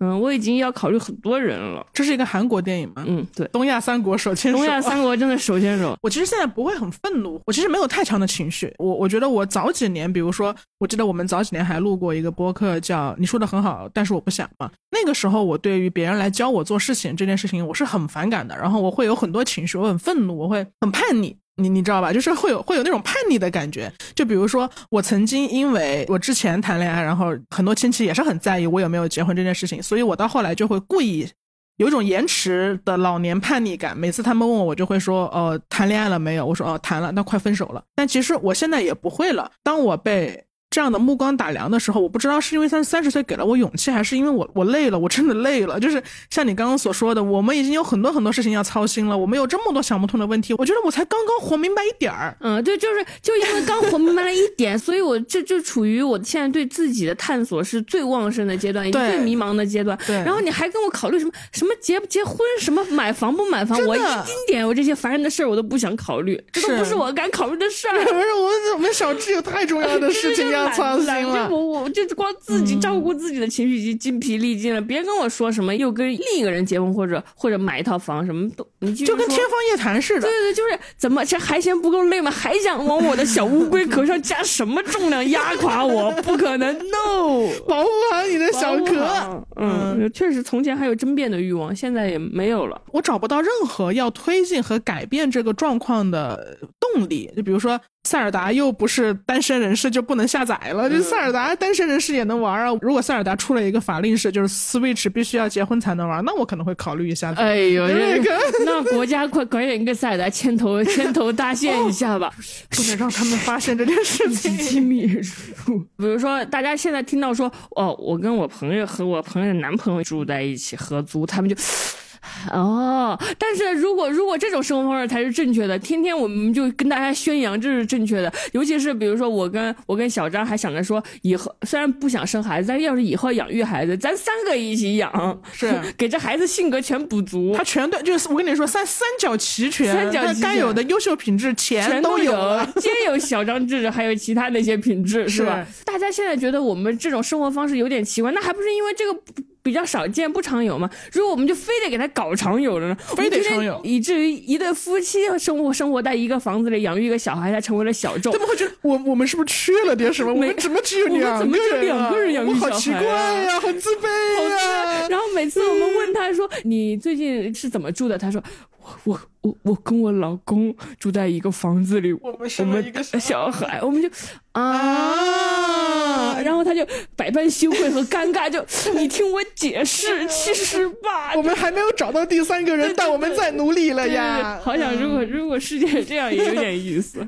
就还有很多种方式啊，三个人抚养小孩只是就是诸多方式中的一种，嗯，比较最接近我们目前现实情况的一种，所以就拿出来举例子对了。。但我们无比期待非主流生活方式霸凌主流生活方式的那一天。对，好翻身农奴做做主人但但我就是从现实的角度上来说，我也觉得不一定非婚生育会会会那么的，就是我我最近其实会提醒自己的一点是，规则是可能被改变的，因为历史翻来覆去，很反正我听说现在改。什么登记小孩儿，都根本就不问生父是谁，直接给你上户口，是的，就是的这么着急是是就是这么着急 就是这么着急。所以，也许我们的美梦梦完全可以成真。嗯我觉得你刚说的那个态度，就是我们翻身农奴做主人的态度，也是我现在面对怜悯的一种态度，就是我会。像他们怜悯我那样极致夸张的怜悯他嗯们，我还记得我是如何应对，就是他问我说你的男朋友怎么还没娶你啊？还没娶我，然后我就啊，你结婚了？呀？哎呀，我我没想过这事儿。现在还有人考虑婚姻吗？就是你知道吗？就是那种看远古人类的表情，呃，反正就是挺好玩的。互相，我们就过着互相怜悯的人生吧。可以的，这样也就抵掉了比较公平。但我觉得就是这件事，就是引申到更多的生活态度。就哪如果这个人不是你的朋友，是一个呃更位高权重的人，哦，我我现在生活中已经尽量把位高权重的人都排除出我的生活了。不错不错。我已经，他们经常会就是，比如说我现在不是就是没有任职于某一家公司嘛，然后首先会有很多人好奇这件事儿，然后他就会说，哎，小张老师你在哪个公司什么什么？他们会觉得你要干大事了。你要创业了啊！你终于要露两手了，就有很多人会有这样的，你不知道他是真真期待假期待啊。然后我说我我没有，我现在是一个外包一个乙方，然后我特别高兴，然后我把所有位高权重可能给我的生活造成更大压力的人都排除出了我的生活，挺好的。就反正，在退避三舍这件事情上特别有行动力吧。嗯，我记我反正很久以前的时候，“慕强”这个词儿还是个坏词儿，但是现在很多网络上的人都会把“慕强”这个词当做好词儿了。我觉得其实我们还是要尽量用用看待坏词儿的角度看“慕强”这个词啊。现在网络上都把“慕强”当好词了吗？嗯、我们一般都会用“慕强”来自省，就是说啊我们、咱们不能这么慕强。嗯、但是现在网络上聊起慕强非常坦然，大家都会自我介绍，我是一个很慕强的人啊，真。的，这跟那个什么写作文自称笔者有什么区别？但是我觉得这好像不是一个可以当成优点来说的价值观，嗯、但是他就会被当成优点来说。其实我觉得慕强还是很不好。首先，他就会摧残你自己，你把自己放到了什么位置？嗯、咱别，咱咱就是强，没什么好慕的。嗯、咱们尽量就不慕，就像你说的，把位高权重的人排除出你的生活。嗯，率先来，率先来，什么什么什么什么强不强？总监级别以上的人通通来 啊！不要来啊！不要跟我说啊，朋友们。对对对对对。刚刚我们讲的那个用魔法应对魔法的态度吧，其实也也是一种发疯。就是我我我经常自己会有一个疑问，就是现在网络上不是有一个热词儿，就是发疯嘛？自从那个《黑暗荣耀》出来之后，好像发疯这个哦，还有 beef，就是类似的韩剧、美剧，它突然就变成一个很火的词，人人都宣称自己要发疯，人人都赞美自己要发疯，然后他们却对真正的发疯如此的没有免疫力，就是他们在看到一个稍微不符合他们心中常理的生活方式，他们又变得那么的正常。Excuse me，你不是天天在微博上说你要发疯吗？你怎么对于稍微偏离主流轨道的生活都如此的不耐受呢？哦，难道你的发疯只是在微博上就是说一下我要发疯，然后你就今天多点了一杯奶茶喝？那个不叫发疯，那个叫给自己的身体增加糖分。就是我我会发现说，大家喜欢宣称自己要发疯，但是在真正的疯面前，他们他们对真正的疯一无所知。一无所知。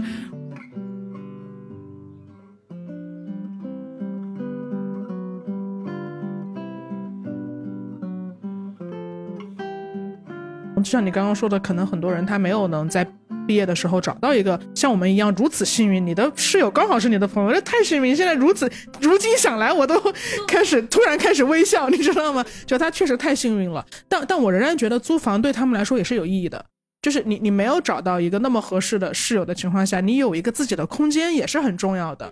我觉得有的时候我们是在用租金买一个堡垒，就是那个这个堡垒里面只有我们自己。比如说我有一个朋友嘛，他其实自己就是在长沙，他也没有说呃去到北上海的大城市什么的。然后他们家已经有很大的房子了，但他仍然选择了自己租一个房，就是他要多花一一些钱，然后租一个房。但是他爸妈对这件事情颇有微词，就觉得说，哎，你你为什么要租出去什么的？嗯，家里不是没有，嗯、是，所以最后他的折中办法是他跟他爸妈租了一个同小区的房子。就即使是这样，他他也会觉得他的自我能够有空间和时间去生长出来，会比呃二十四小时跟原生家庭连在一起的生长速度要快一点。我也会觉得这可能也是你能为自己争取到的一点点空间。所以，嗯，租房我们常常会觉得它是一个无奈的选择，它是一个。你在大城市混着要赚钱，你必须得有地方住，这么功利和这么现实的一个一个需求。但我自己的感受是，我觉得租房它在某种程度上不止于此，它也是一个让你的自我在如此忙碌的催促的社会节奏中可以有机会生长出来的一个 gap 的空间吧。租房它算是一个小小的实践吧，就是你如果你的本质真的是一个呃追求自由的人，你想好好保护好自己的自我的人，你重视自己的情绪的人，你不想被很多人压迫着往前走的人，嗯，那那你是要付出实践的。如果你一点实践都没有的话，我们很有可能成为一个听了这么多理论，觉得自己好像懂了懂了很多东西，但是你可能仍然成为一个呃稀里糊涂、不情不愿被人推着往既定的道路往前走的人。因为旧的生活方式为什么如此强大？肯定是让你得到了很多好处和利益嘛。现在生活方式就是很迷茫，不知道咋办。但如果你真的想追寻那种更自由、更尊重自己的生活方式，你就是要花更多的力气去学习理论知识，说服你自己，然后你也要开始用你自己小小的力量去实践。比如说租房，比如说去一个异异国他乡去生活，就是你得又有理论又有实践，才能在别人要求你或者对你投向怜悯的目光的时候，你不会心虚。嗯，或者你不会投降，嗯，因为因为当他们用他们那个来来来来怜悯你的时候，你能够回击的不仅仅是你在博主那儿看到的文绉绉的观点，你有了你实实在在的幸福经验，嗯，没有人可以反驳一个你感受到幸福，对。我幸福，我我跟智者在一起生活，我幸福，对，幸福的感受根本骗不了人，所以有的时候我们对这些怜悯或者说对这些批评很钝感，是因为。他啊啊，对，真的就是这种感觉，就是我觉得你我们是要积累一些幸福的经验，让你对抗旧有的一切。然后这期因为是讲毕业生租房这个主题嘛，我就跟小张聊了聊这一届的毕业生，我就说，哎，你对这一届刚毕业的学生怎么看？哎，然后我们当时 想沉思片刻，对望一眼，然后不约而同的长叹了一口气。小张当时就说了三个字：太惨了，太惨了。嗯，因为你问我怎么看。嘛，我我觉得我深深的有一种感觉，就是我们没有资格看人家。其实当我自己是一个二十多岁的年轻人的时候嘛，我当然就很不喜欢很多采访，总是会有一个对年轻人说话，就是你这么有经验，然后你想对年轻人说些什么，总是会有这一个环节嘛。因为人在年轻的时候总是很忙的，他充满欲望，然后也有很很多想象，他并不想听两个中年人在一块揶揄年轻人啊。尤其是我觉得现在的很多中年人并不能有效的去想象新的时代背景对年轻人的影响，他们处在什么样的情境之中。所以，嗯，因为今天也是毕业季的节目嘛，然后我想到说我要对年轻人说什么的时候，我其实有一点哑口无言。我会觉得其他时代的年轻人，或者说十年前的年轻人，他可能要做一桌满汉全席的时候，有好多食材等着他炒米下锅。但现在年轻人，你给他两个青菜叶子和一个米饭，让他做出满汉全席，如果他做不出来，就是他自己有问题。是，嗯，反正就这届年轻人，他可能就是正好赶上了连续几年都被关在学校里，社会实践的机会也很少，然后一出来就毕业，面临这么高的失业率，就算找到工作，可能也很难感受到那种高速发展和蓬勃向上的感觉。嗯，因为我和你还算。是见到了一点点高速发展的余晖吧？嗯嗯，是的。不过我有的时候不知道是会不会出于这种情况，年轻人能更快的扔掉一些上一代人就是明明可以扔掉却紧紧抓住追求了一辈子的东西。嗯嗯，比如说你们可以更快速的扔掉周围人或者社会对你的期待，快速的扔掉追求父母的认可，扔掉对世俗成功的追求，扔掉婚姻，扔掉长期目标，扔掉大房子，先保全你自己。是的，我觉得是的。嗯，因为因为正是因为他们面对的是一个并不高速发展的时代嘛。我才会跟你一样，我觉得他们也许可以更就是不听妈妈的话，然后不听长辈的话，因为长辈的经验只适用于长辈的时代。嗯，就拿我们今天的主题买房和租房来说吧，在高速发展的时代，我们就像我，我大概十年前吧，我所经接受的理财教育啊，就是你的首套房的名额是重要的，你要善用你的首套房名额，你就可以用最低的首付在大城市买到一个房子，尽管你的贷款会比较高，但是因为当年大家对消费市场是有信心的。对于工作的稳定性是有安全感的，对于宏观的经济增长是有一定预期的，所以拉满杠杆去贷款买房这件事情，好像是一个合适的理财选择。嗯，但是他们他们经常说的一句话就是先苦前五年，后面就会不后悔。对对对，就因为他预期着说你你这个赚很多钱的状态能一直持续下去。嗯，但但我会觉得说，现在什么拉满杠杆的选择仍然适用于现在的时代吗？我真的觉得大大的要打一个问号。但我不是从经济上来说去鼓励所有人都不买房啊，只是说我个人不会再选择去背贷款去买房，因为嗯，现在还是会经常感到不安嘛。在感到不安的时刻，我觉得我自己的第一要务是让我的生活尽量可控。尽量可持续。没有，我没有多余的能力去冒一点点险了。我现在就很庆幸，说我没有在，因为我我我我们两个还见到了一点点落日余晖，我没有在那个落日余晖的时代被那个时代蒙骗，然后去在那几年去背一个高额的贷款，因为谁也料不到接下来马上就是三年疫情，嗯，在在你一切都稳定的时候，人们都觉得每个月还两个月贷款都还是可以努努力的呀。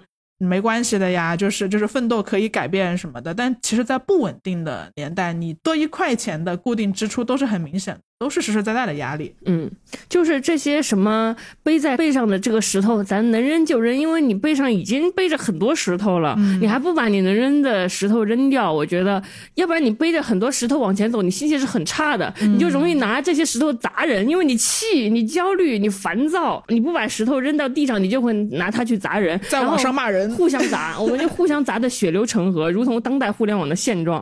然后我们还要考虑到的是，如果这个时候不劝你把身上上的重负卸下来，能扔就扔，还拼命往你身上加石头的人，不管对方是谁，不管他声称出于什么崇高的目的，你都要警惕啦。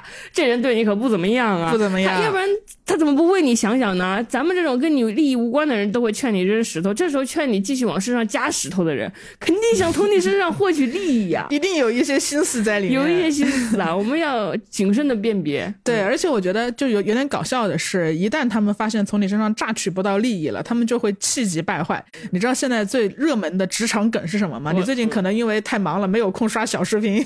我现在就告诉你，对，是现在的老板，他们都会有一个抱怨是，啊，没没有房贷的下属太可怕了，骂他他还真的敢顶嘴。我觉得 我觉得这个梗特别生动，就他生动就生动在直接把老板心里的话给说出来了。这就是为什么啊，老板都会劝你买房，都会劝你生孩子，因为这些东西就是把你绑在工位上最好的软肋嘛。就他比什么企业文化建设、股权激励都要一步到位。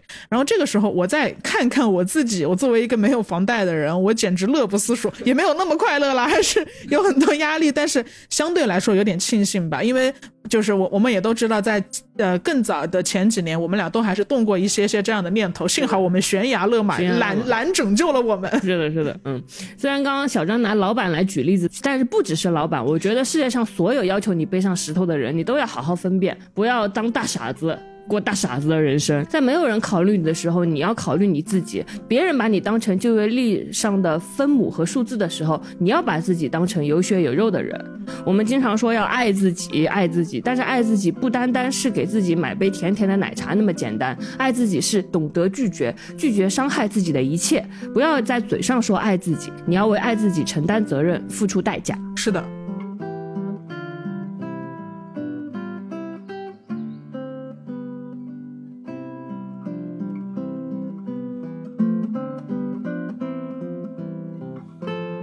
我们真的已经很久很久没有聊这么青春的话题了。没错，所以非常感谢科研室给我们提供了一次回顾毕业的机会。是的，是的，科研室就确实是我好感度很高的一个品牌。我们这种从来不做攻略的护肤小白，大学的时候就跟着同学盲买高保湿面霜，然后工作之后就跟着同事盲买科研室的金盏花爽肤水。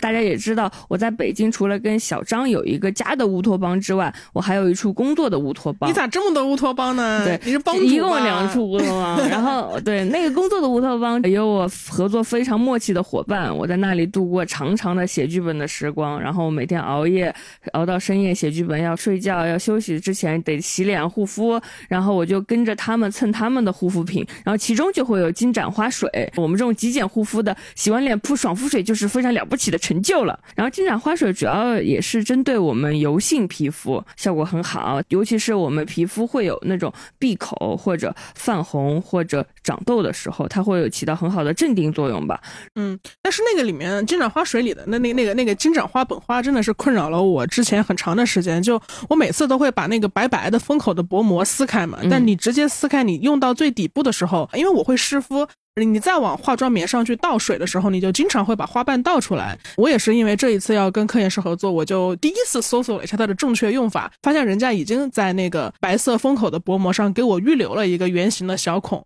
就我其实只需要拿牙签把那个孔戳开，我就既可以让它顺畅的流出来倒出来，但同时又不会把花瓣倒出来了。所以我终于学会了这个很厉害的用法。然后这回接到合作之后，我就认真研究了一下这个，发现科颜氏金盏花水还有一种更讲究的用法，它叫做冷泡冰敷法，这是我刚学会的。它要把那个金盏花水放进化妆棉里，然后把这个化妆棉再放进冰箱里，过一段时间再把冰箱打开，这个化妆棉就冰冰的，冰敷在脸上起到的效果就更好、更冰、更镇定。反正这个操作方法非常的高阶，听上去感觉就直接超过了我们的能力范畴。看完之后，我觉得，嗯，以后还是就是护肤之后铺这铺在脸上，因为不会的东西你不一定要去学会，你绕开就好了。这是我毕业之后学会最重要的东西。嗯，对，我觉得你说的这个我也特别有共鸣。如果一定要和今年毕业的大学的朋友说什么，我觉得这就是我最想跟他们说的东西。就是不会的东西可以不学，嗯，你可以绕过去。你已经在学校学了那么多年，拥有目标、克服目标、向目标前进。但是毕业之后你要学的另一个知识就是绕过目标。嗯，我觉得这也是为什么我无法遏制我对塞尔达这个游戏的喜爱的一个原因吧。就塞尔达这游戏，它有一个设定是，里面的怪基本上不管多么强大的怪物，你可以不打。就首先你可以不打它，你可以不去做主线任务。我已经玩塞尔达玩了一百多个小时了，旷野之息，但我仍然没有去解。就神兽，然后从小的角度上来说，我遇到任何怪物我都是可以跑的，嗯，因为它里面的怪有一个设定，就是它注意到你了之后，如果你一直不管它，你就往反方向去跑，然后过一会儿那个怪就会把你忘记，嗯，它不会追着你跑，它不会追着我跑，它会把我忘记，你知道吗？这简直给我这种游戏小白莫大的安心，因为因为你知道，其实我不是一个特别擅长操作性的人。我之前一直不玩游戏，也是因为我觉得我几乎打不过任何怪，以以及我一玩三 D 就会头晕。但是自从我在塞尔达里面学会了打不过就跑，我觉得这个游戏特别好玩，因为我完全可以按照自己的节奏去玩。我比如说我是一个很喜欢村落的人，我就很痴迷于在里面去发现新的村落，发现驿站。跟不同的 NPC 去聊天，我根本就不是做主线任务。嗯，然后那个怪特别特别搞笑，就是他不是会我我跑完之后他就会忘记我嘛，然后我一会儿又偷偷的在石头后面去看他们，他们又一群怪在那儿围着篝火唱歌跳舞了，怪哭的可开心了。所以我你根本别打扰打扰他，根本不打扰。对，所以我觉得可能也许很多困难也是这样子的，就是你不去惊扰困难。